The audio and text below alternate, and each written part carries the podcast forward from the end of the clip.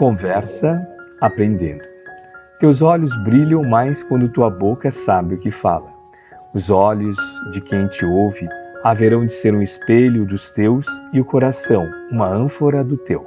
Eis porque a vida te pede discernimento no entabulamento das conversações.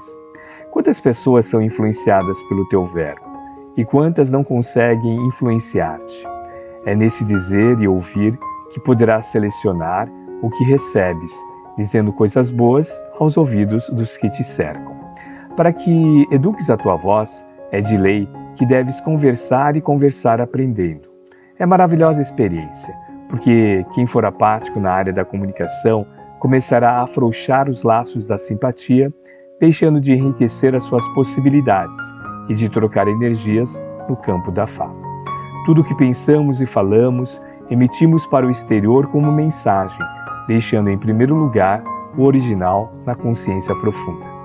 Estamos te incentivando a educação da palavra, porque educando o verbo, logicamente atingirás a mente, a fonte dos pensamentos. E se te esforçares com dignidade, o teu plantio não será em vão. A lavoura é tua e está dentro de ti, e os frutos serão teus. Cuida de ti mesmo, que os céus, o Cristo e os anjos te ajudarão com a alegria de Deus. Conversa aprendendo, conversa ensinando, conversa educando, Conversa disciplinando, conversa amando, conversa sentindo, conversa alegrando, que o teu mundo interno se sintonizará com o mundo do teu Pai que estás no céu. E aí terás a felicidade que tanto desejas ter. Cumpre o teu dever, que só a ti compete, que os outros certamente farão o mesmo, sem o incentivo do egoísmo.